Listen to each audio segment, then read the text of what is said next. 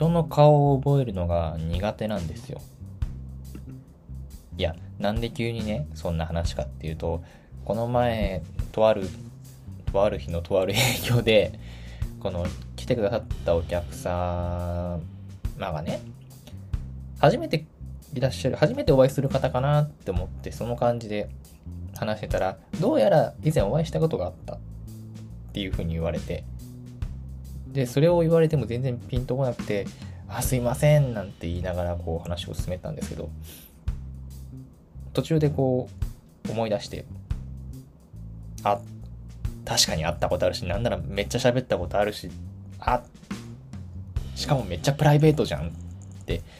気づいたんですけども、なんかタイミング失っちゃって、結局その日は 最後までもう思い出してない体で進めちゃったんですけど、いやなんかそういうことがあって、なん構今はねかろうじてまだ来てくださってるお客様の顔はなんとかこう覚えてるかなと思っていたんですけどいや全然そんなことなかったなと。反省をした次第でして。もともとね顔を覚えるのがあんまりってか全然得意じゃないんですよね。あのどれぐらい苦手かっていうと結構毎週喋ってるレベルの友人がちょっとこう服の雰囲気が変わったりとか髪型が変わってたりとかするともうあれって違う人かもって思っちゃうぐらいのそれはちょっと極端な例かもしれないんですけどなんかあったんですよねそういうのが。今って特にほらその実際に顔を合わせることってそんなに多くなくて結構オンラインでこう喋ったりとかすることもあるじゃないですか。で、それ、そういう違和感もあり、なんなんていうか、そういう感じもありつつ、ちょっと、だから、多分人の顔を見てね、こう認識してないんじゃないか。髪型とかこう服装でこう、他人を認識してる節があって、だ本当髪型とか変えられると、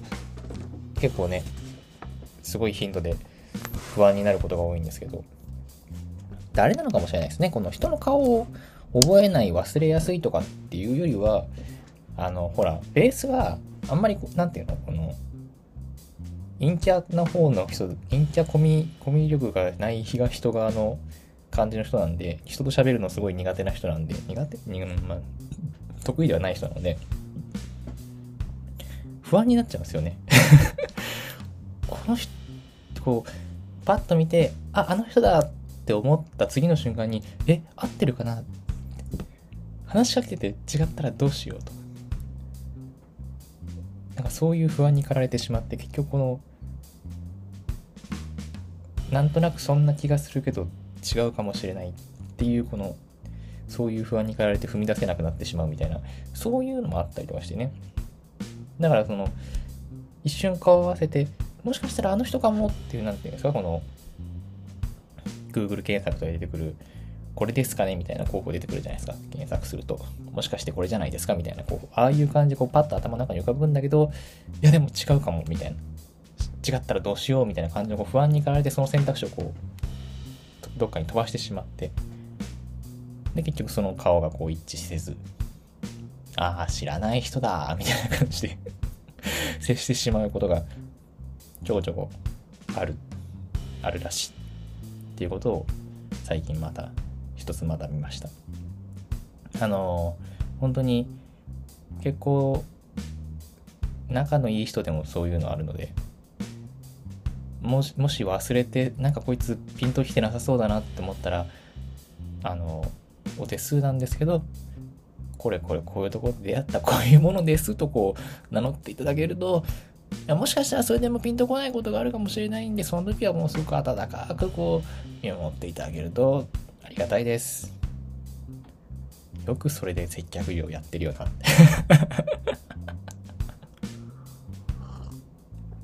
そんな感じで、えー、まあ顔を覚えられなくても接客業はやれるぞという話ですね。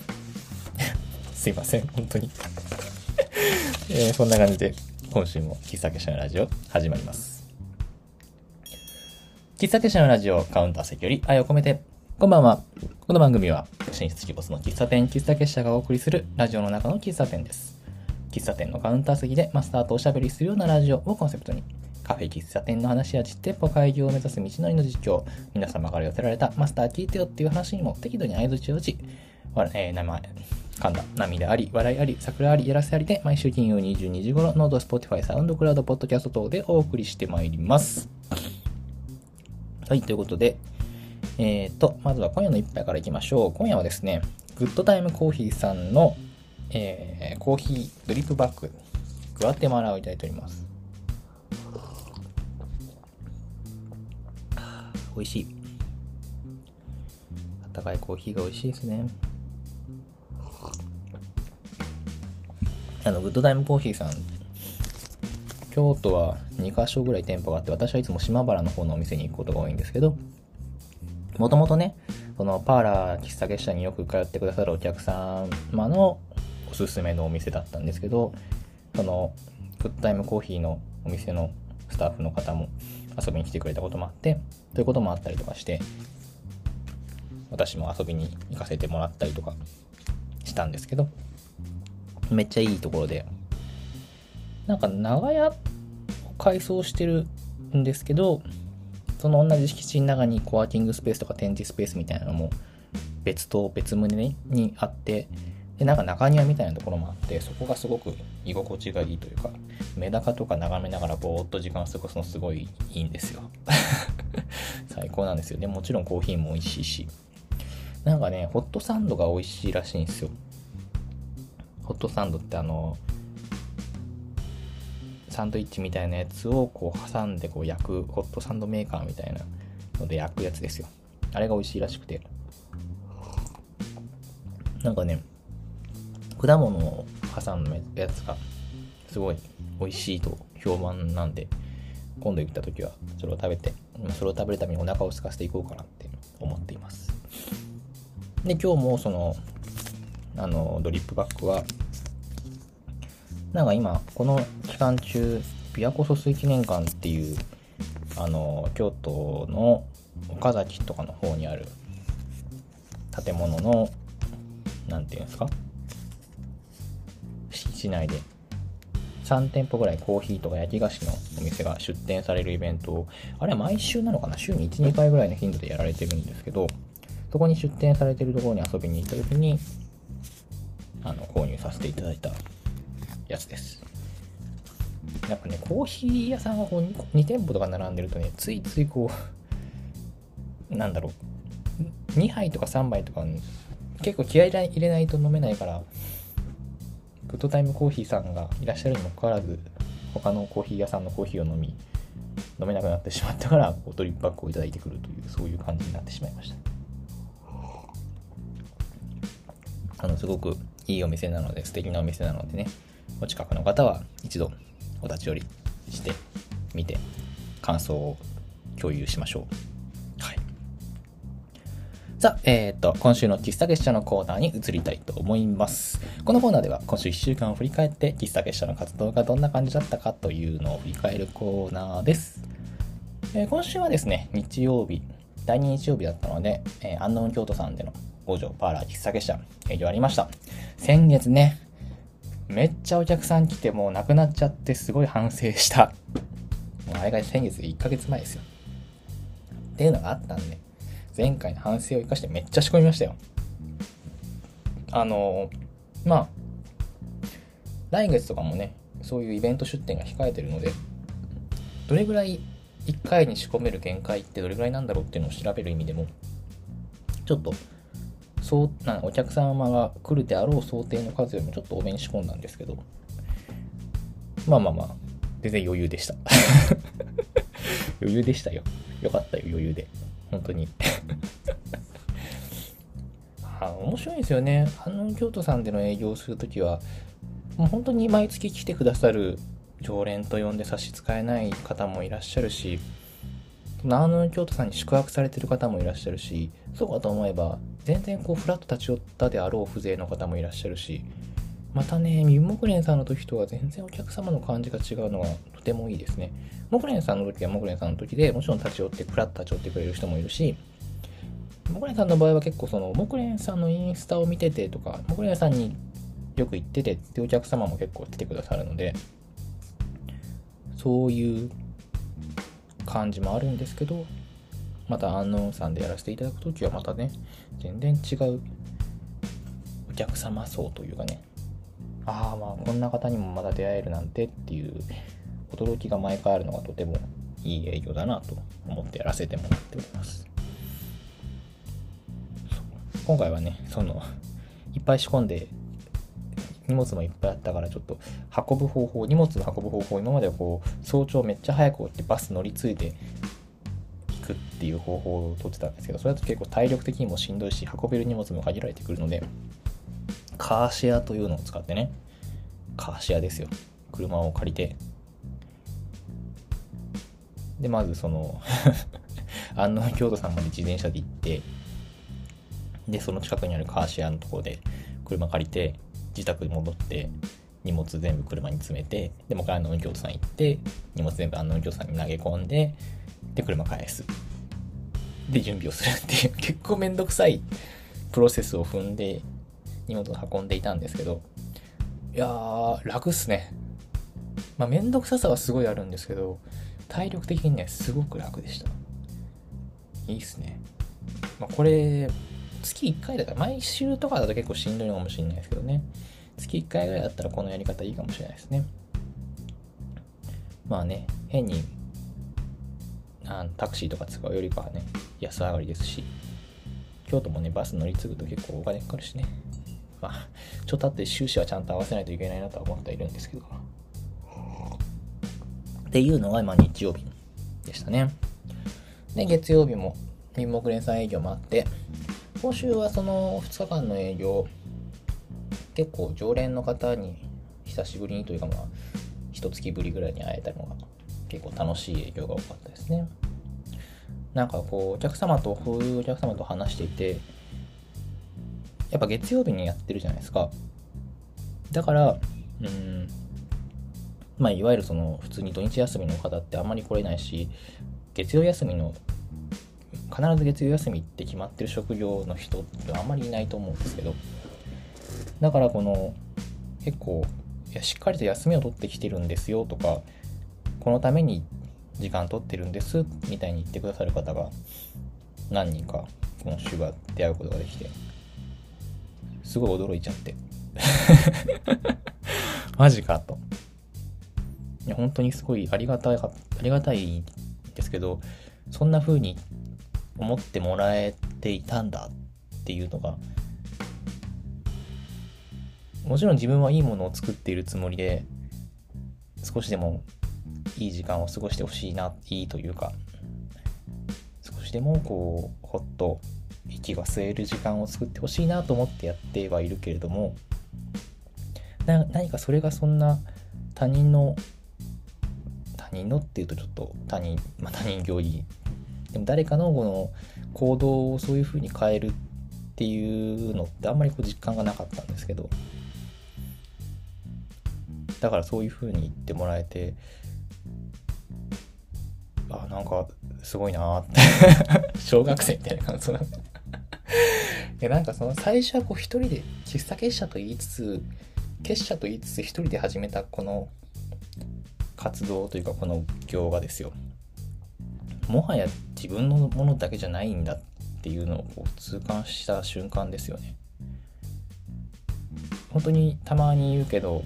喫茶結社とはお客様も来てくれるお客様も含めて喫茶結社なんですよみたいな言い回しをするけど本当にそうなってるんだっていうのが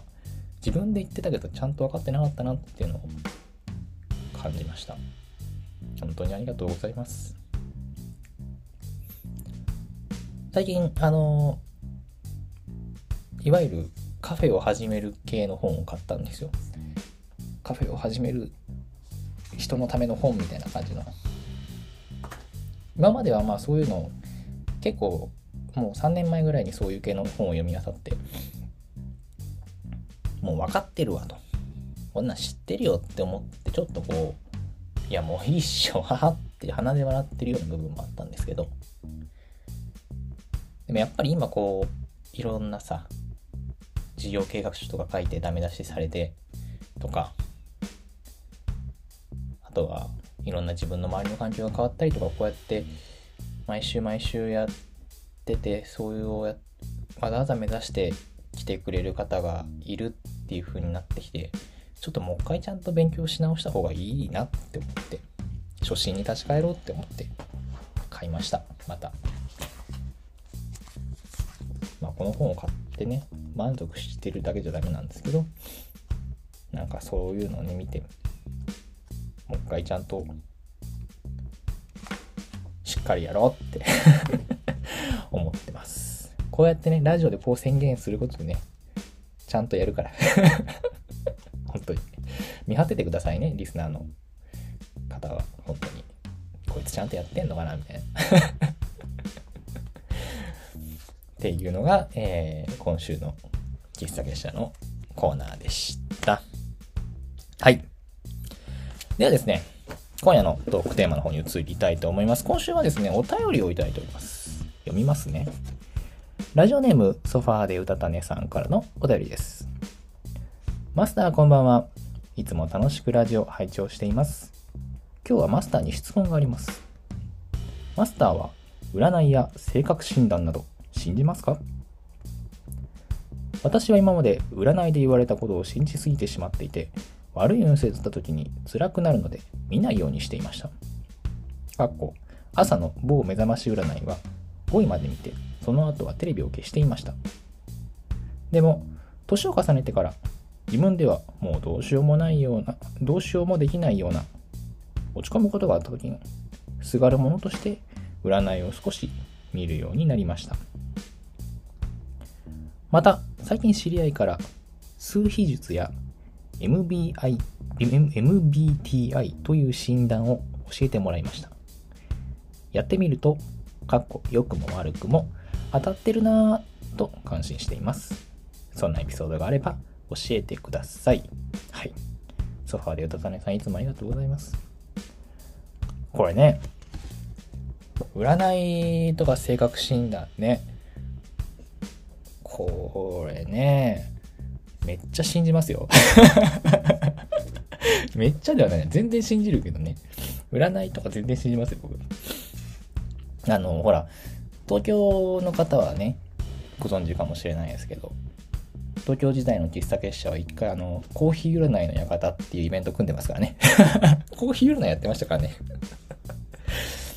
あの、あれですよ。なんだっけ。えー、出てこない。パッと出てこない。トルココーヒーか。ターキッシュコーヒーっていうちょっと粉っぽいコーヒーを入れて、飲み干した後にこうカップの底に残った粉、コーヒーの粉の形を見て、あ、これは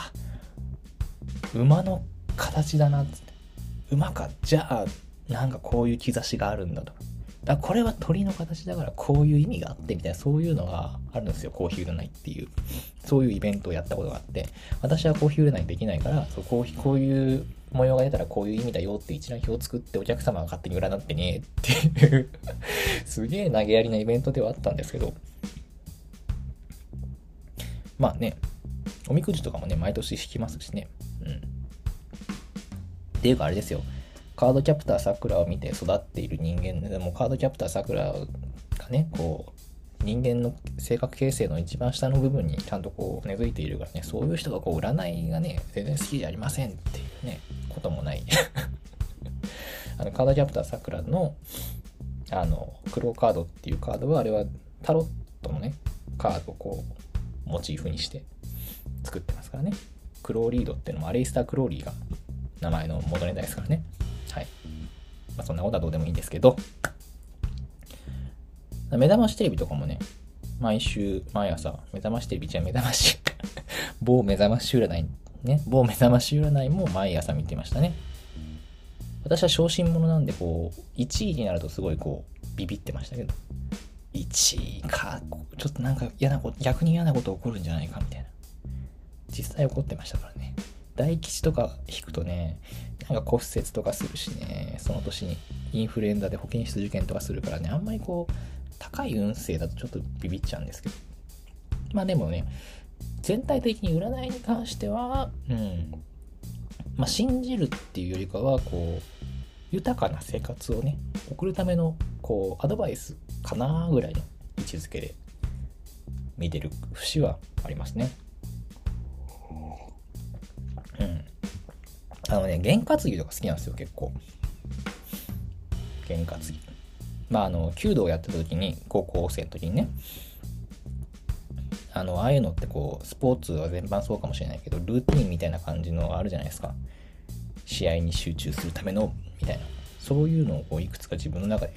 作ってて、割とそれが験担ぎとして今も残ってる。下の部屋には左足から入るとかね。まあそれはルーティンっていうか、そういうルールだからなんだけど。とか。でなんかそういうのの延長で占いとかも見てるかなっていう感じですね。あのー、この話ラジオでしたことあったかな？私のツイッターの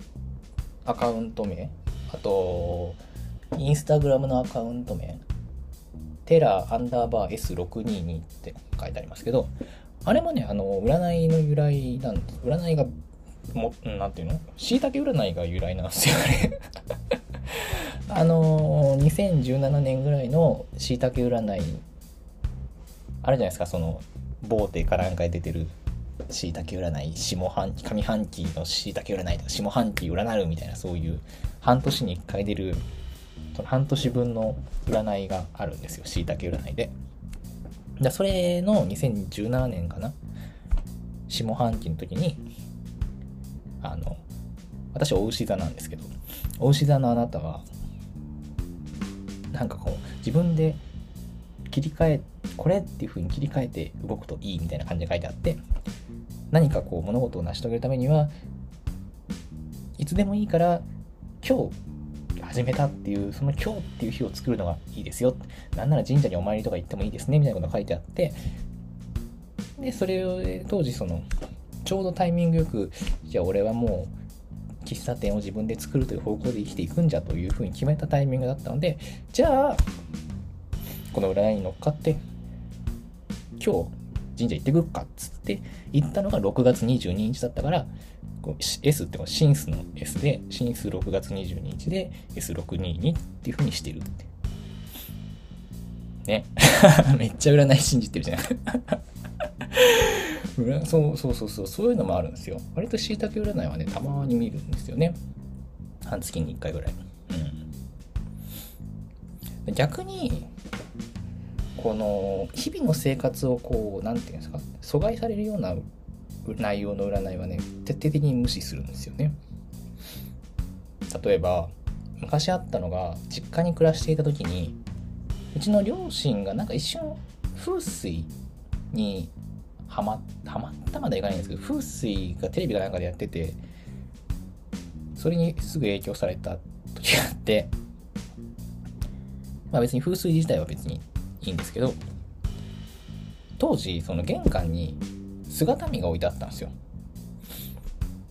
でその姿見があるとその自分が例えば遊びに行く時とかに靴を履いた状態でその日の一日の格好が見れるからあちょっとこの靴合ってないかもみたいな感じでこう靴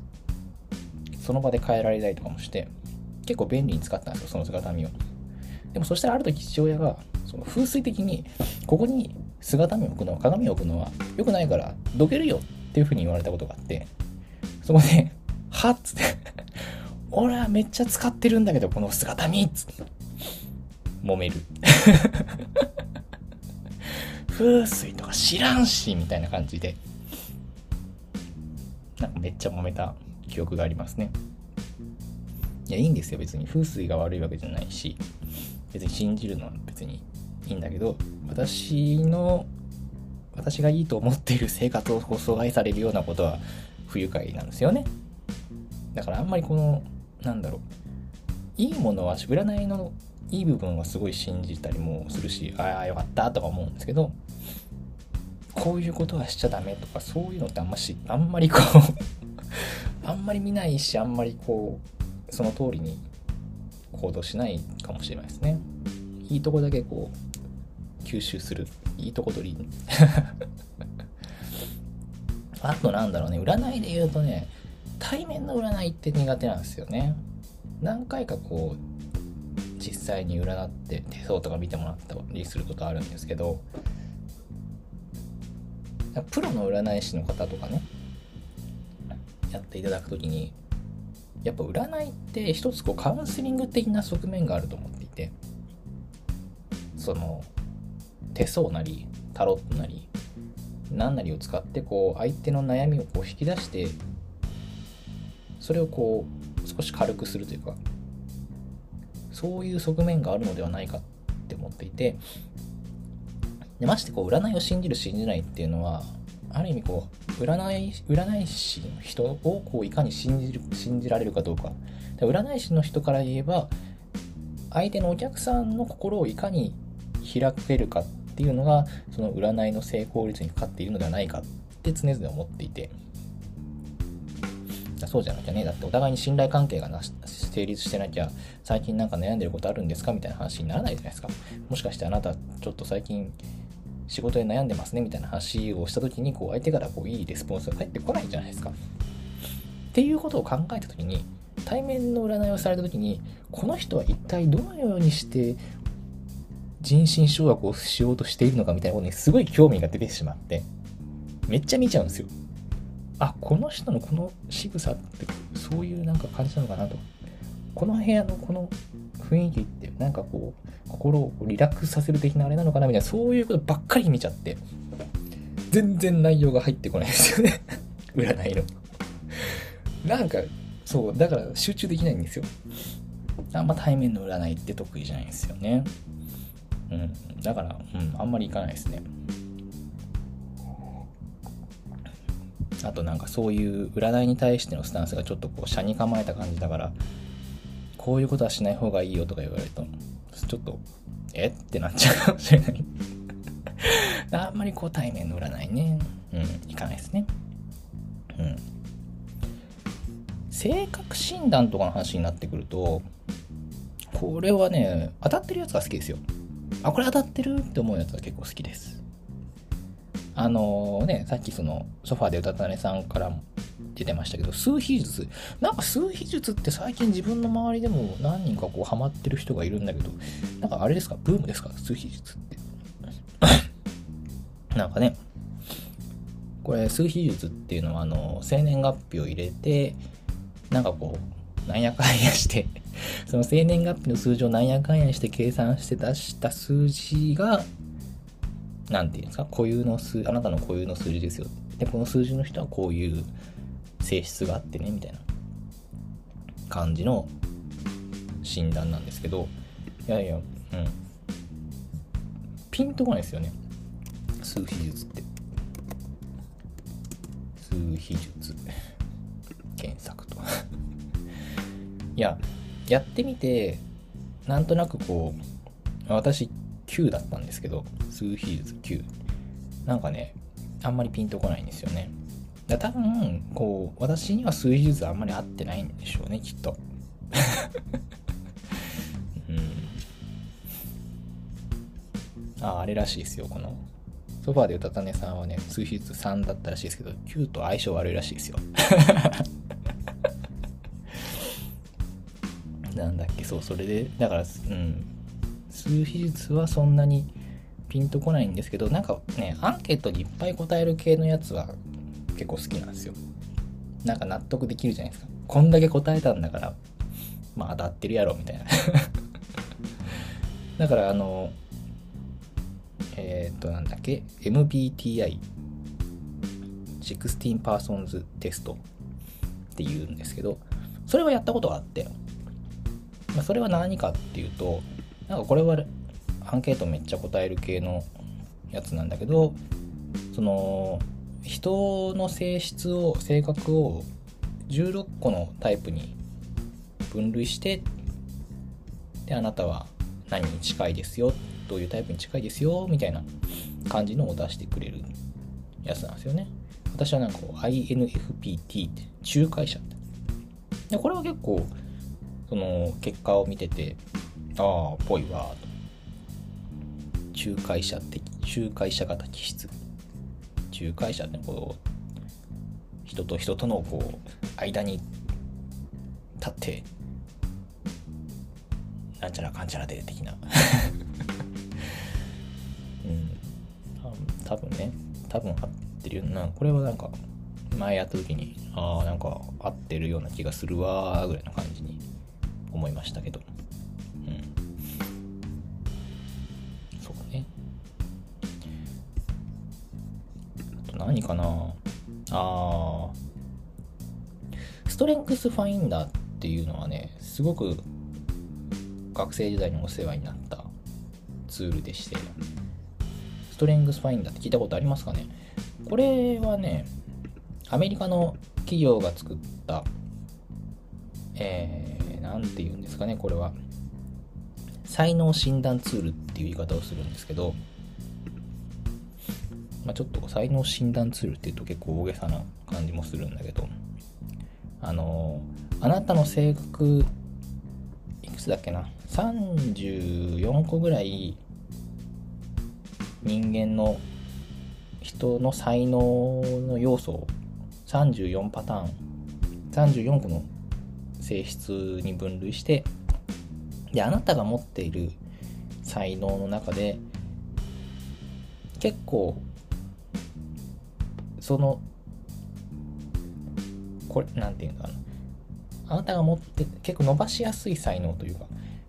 プラスに結構いっぱいあなたが持ち持ってますよって、強みとして持ってますよっていう才能と、あんま持ってないかもしれないですねっていうふうにこう、分類していくというか、34個のうち、これとこれとこれとこれはあなたいっぱい持ってます。簡単にこの辺はあんまりあなた持ってないですね、みたいな感じの、痛い。ついちゃった。のを、えー、と分析するツールなんですけど、まあ、これがね、すっげえ長いアンケートに答えるんですよ。でしかもこの、このね、ストレングスファインダーの診断受けるまでもお金払うんだよね。なんかね。僕はなんか本を一冊買って、そのなんかすっげえ分厚い本を買ってこう読みながら、それもなんか2000円ぐらいしたんですけど、普通に有料だった気がするな、これな。無料版とかもあるのか？わかんないですけど、まあ、とにかくその30分ぐらいの長いこうアンケートに答えてやるテストで、これがね、結構納得できたんですよ、私的には。ああ、確かにこの感じわかるみたいな。自分っぽいわと思えて。で、結構これはビジネスの転職とか、私は就職活動の時に使ったんですけど、こういう自分のいわゆる自分の強みってどういうとこなのかなっていうのを客観的に把握する一つのヒントにしてこれをもとにいや私はこういう人間なんで御社ではこんな役に立ちますよ。ドドンみたいなことを言うんですよね。そう言ってました。ちなみにね何がどんなのが出てきたかっていうとねなんかこれは結局その34個のうち上位あなたが結構強めにそういう強みがありますよっていう上位の要素が10個あるんですけどそのうちの5個が特に強表面に出てますねっていう風な要素でえー、っとね分析思考、まあ、いわゆるこの分析する物事を分析するっていう考え方と慎重さ、まあ、これは思いますよね。未来思考なんかその絵に餅を描く能力が高いというかあの未来のことを将来のことをこう語れる。恥ずかしげもなく語れる人的な考え方。方向と内省。いわゆるこの自分で反省する能力自己自己反省能力みたいなそういうニュアンスなんですけど。とあとね個別化。まあ人それぞれみんな違うよねっていうそういう考え方を強く持ってる。っっていうふうに診断が結果が出てああなんかこれは確かに自分っぽいしこれがプラスっていう風に出てくるのはなんかちょっと嬉しいなって思ったりまして。割とこれは、まあ、このストレングスファインダーの本曰くそんなに数年やそこらで入れ替わったりとかするわけじゃないみたいなことを書いてあったので、割と今でも何かにつけて振り返って、いや自分はやっぱこういう考え方の方が合ってるかもなとか、ちょっと一歩立ち返る、初心に立ち返る時に使ったり、見直したりすることは多いですかね。で反対にね、その、あなたあんまりこの資質持ってないですよって言われて面白かったのが、えっと、指令性、だからなんだろう、人にこう、指示を出す能力とかそういうことなのかな。どこだっけな。なんか、どっかに置いといたんだけど、えーと、これかな？これだ。えー、指令性、強い存在感。状況の主導権を握り決断を下します。こういう能力がね、あんまり、あんまり強く出てないらしいんですよね。まあ確かにな。強い存在感はないわ。うん。面白かったのが、もう一つ、その、あんまり持ってないですよっていうので、公平性っていうのが、あなたはそういう資質はあんまりないかもっていうふうに出てて、公平性っていうのが、あらゆる人を平等に扱う必要があるよねっていう、そういう考え方、そういう資質？ないよね。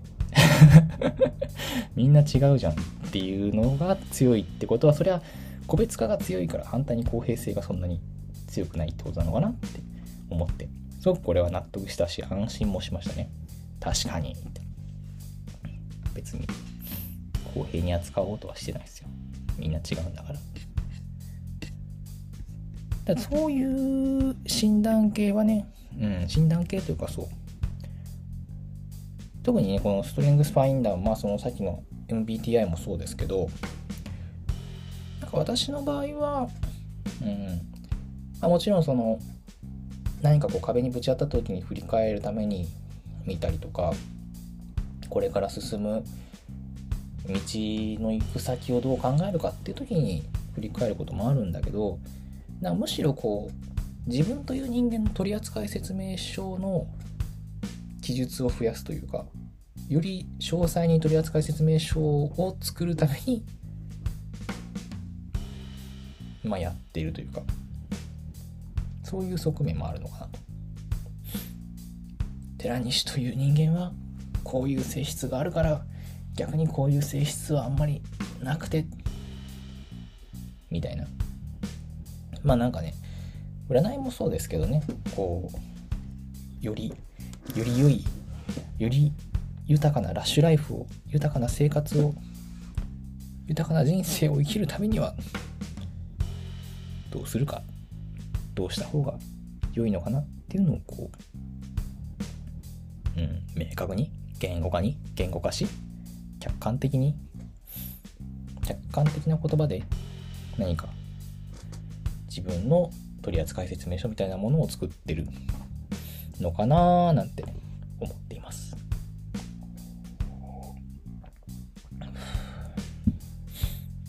うん、こんな感じで今日のお便りの答えにはなっているでしょうか？ああ、でも、占いのね、相性診断とかね、全く信じてないですね。うん、余計なお世話だって思っちゃう。ですよ。仲良くしたい人と僕は仲良くするんでね。はい。そんな感じで、えー、今夜のトークテーマは、占いと性格診断でした。喫茶結社のラジオではお便りを募集しております。お悩み、質問、最近ハマっていること、マスター聞いてよって話なら何でも OK です。メッセージが採用された方には、喫茶結社のラジオオリジナルステッカーと、えー、フリーペーパーですね。喫茶結社の読むラジオをお送りしております。ラジオの、喫茶結社の、違う、ラジオのキャプションのリンクからぜひお送りくださいませ。はい。また、ラジオの収録後記や写真などをノートの喫茶結社ラジオのマガジンに掲載しております。ノートで喫茶結社と検索していただきますと出てくると思うので、どちらもどうぞ合わせてお楽しみください。えっ、ー、と、お別れの曲の前に告知。えっ、ー、と、今週、来週か、来週のパラ喫茶結社22日の月曜日ですね。こちらは、えー、アートユニット海となし、レオンアートジュエリーの時藤海人さんが1日お店に在店されて絵を描いてます。コーヒーと絵の具というイベント。あのー、カイトさんがね、喫茶店に一日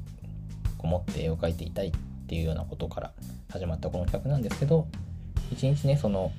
お店にいて、誰かが絵を描いてそれが完成しているところを間近で見ることがあったらもしかしたら自分も描いてみたいって思ったりもするかもねっていう話もありそういうところでもちろんただ見るだけでもいいしそれに触発されて描いてみるでもいいしそういうの関係なく普通にコーヒー飲むだけでもいいんですけど何か新しい気持ちが生まれるそういう場所になったらとっても素敵かなと思っております画材とかもねちょっと置いとくんでぜひぜひ遊びに来ていただいて、ちょっと絵も描いてってもらえたら嬉しいななんて思ってます。またね、同時開催というか、こっちはモンクレンさんの方ですけど、あの、デイデイ洋祭店という方のポップアップショップが、えー、ミンモクレンさん2階の、えー、衛星で行われておりますので、ちょっとそっちもね、ぜひぜひ見ていただいて、絵付けのワークショップっていうのをそのデイデイ用採点されさんされていらっしゃるそうなのでそれもねあの多分ね当日できると思うんですよね。おそらく多分ね。あんまりうんわかんないけど なんでもうそれはそれでちょっと楽しそうなんでちょっと私まだそのデイデイ用採点さんの展示全然見れてないんですけどもぜひそっちも一緒に楽しんでいただければななんて思っております。はい。ということで、えー、告知のコーナーでした。では、今夜の別れの一曲のコーナーでございます。この番組では毎週お別れの一曲をご紹介しております。ネットラジオなので放送することができないので、勝手に検索して聴いてくださいね。また、ノートのラジオのページにはリンクを貼っておきますので、そちらから聞いていただければ幸いでございます。本日はですね、先ほど、えー、お便りをいただきましたソファーでうたたねさんからですね、えー、1曲のリクエストもいただいておりますので、こちらをご紹介しようと思います。先に曲紹介しちゃいますね。えー、西名で東京マーブル。これコメントもいただいております。テラさん、ドラマお耳に合いましたら見てましたか？エンディングの曲です。見てない。ラジオ配信かけるチェーン店飯という素晴らしいドラマですよね。へえ。ドラマを見てると、軽率にもラジオしてみたくなっちゃうし、してよ。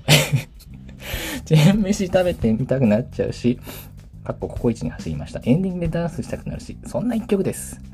ラジオしてよ。ラジオしてくださいよ。ね。そんなドラマがあったんですね。あの寺西家でテレビがないテレビがないんですよ菅田将暉の結婚もねあの友達が上げてたインスタグラムの投稿で初めて知るっていうそういう感じの人間なんでねでもねこのドラマの存在自体は知ってましたよなんかこうラジオのモチーフにしたドラマをやってるみたいなのはなんとなく知ってたんですけどこれねなんか調べてみたら Spotify と組んでやっててドラマの劇中の放送のラジオが Spotify に流れてるみたいな、そういう仕組みだったみたいですね。めちゃくちゃ面白いじゃないですか、これ。超面白いですね。え、すごい。いいなね、チェーン店飯というね、なんかとっても、あれですね、平野咲子感がありますけれども。ああ、面白いですね。このね、お耳に合いましたら、あの、ドラマの脚本を書いてる人の一人にですね、マンボウヤシロという人がいてね、この人はね、面白いんですよ。僕好きなんですよ。東京にいた時にスカイロケットカンパニーというね、ラジオ番組を聞いていたんですけど、そこの本部長の人。で、もっと言えばスクールブロック。スクールブロックはね、当時別に僕は聞いてたわけじゃないんですけど、えっ、ー、と、スクールブロックは教頭かな？ラジオ。うん、確か。うん、八代教頭。初代メインパーソナリティですよ。ね、いいんすよ。八代本部長。超面白い。今はね、芸人としてというよりかは今は結構その脚本家としての活動というか作家さんとしての活動が多いみたいですけど、いいなぁ。ちょっと確かに見てみたい感じはしますね。でもこのさ、TVer で見れますよっていうのはよく言うし言われるんですけど、すごいこう、めんどくさいこと言いますよ。いつでも見れるってなると、見なくなりますよね いや、この、いつでも聴けるラジオを放送してる人間が言うのもなんなんですけど、いつでも見れるとか言われちゃうと、なんか急に見なくなっちゃいますよね。何なんですかね、あれね。今結構僕ラジコでラジオ聴いてることが多いんですけど、あの、タイムフリー放送があるとはいえ、1週間しかそれ聞ける機会にはないので、またね、1週間経ったら次の回の放送になっちゃうんで、結構だからちゃんと聞こうっていう気持ちじゃないと聞けないんですよね。だから逆にこう聞くんですけど、ね、アーカイブが、あ、でもどうなんだろう。TVer とかもアーカイブがあるわけじゃないんですかね。単純に私がドラマを見なさすぎるだけなのかもしれないですけど、うん。なんかドラマの話になっちゃいましたね。曲の話をしましょう。えっと、この西野東京マーブル、あのー、こういうドラマがあるという話は全く知らなかったまあ、ドラマの主題歌であるということは全く知らなかったんですけど、この曲自体は知ってて、あのー、Apple Music さんがですね、私におすすめでおすすめしてくれたんですよ。えー、いい曲だななんて思いながら聴いてたんですけど、この、まあ、西名というミュージシャンのことも全然知らなかったんですけど、この方はなんか、あれですね、ソニーのなんていうんですか？コンテストというか。そういうアーティスト養成講座か。ソニーミュージックの新人発掘的なやつで上がってきた方なんですかね。全然もしあの初めてこの曲自体は聴いてたけどその曲聴くまでは全然知らなかったしただこの「東京マーブル」という曲がねパソコン音楽クラブとの共同制作の曲だっていう風に今回調べて知ってもうパソコン音楽クラブっていうのがまたねめっちゃかっこいい DTM の曲を作るユニットなんですけど結構いいいいんですよ。でこの東京マーブルもすごくイントロがめちゃくちゃキャッチーなポップなイントロでもう一回聴いたら忘れないし確かに踊りたくなっちゃうダンスしたくなっちゃうめっちゃわかると思うんですけどあのー、そういうキャッチーさもありでも歌詞を見るとこの「東京マーブル」という曲の歌詞が結構何て言うんだろう。全体的に決してこう明るい曲ではない感じがしてなんだろうなこのサビの歌詞とかもすごくこううん憂鬱というよりかこう憂鬱さというかダウナーな感じというかどこかこううんそれこそマーブルなブラックとも言えないしホワイトとも言えないようなそういうちょっといろんなこうにじんだ感情があるような気がして。でこの曲の最後の歌詞もとりあえず今日も good night dear っていうそのとりあえずっていうとこで終わるっていうのがああなるほど。これがなんかすごい東京っていうタイトルの東京っぽさってこういう感じなのかなって勝手に 解釈してしまいましたが。とてもいい曲ですね。東京マーブル。こういう曲めっちゃ好きですね。ぜひぜひあのまああのリンクも貼っておきますので。あそうそう。Spotify で聞いてらっしゃくださってる方はですねキャプションの部分にリンクが貼れてると思うんですよ。キャプション開いていただいて、あの、キャプションってあの、説明書きね、今夜の、今夜のトークテーマは、今夜の一曲はっての書いてあるとこに、その、東京マーブルのとこにね、ちゃんと毎週、最近はそうなんですけど、そこをクリックすると、クリックってタップすると、Spotify の曲のリンクに飛べるような仕様になってると思うので、ちょっともしよかったら試してみてください。はい。ということで、えー、今週もまあまあ喋ってしまいました。来週の放送は、もしかしたら、ちょっといつもと違う感じになるかもしれないです。お楽しみに。ということで、今夜のお別れの一曲は、西名で東京マーブル。皆様今宵も素敵な夜をお過ごしください。またね。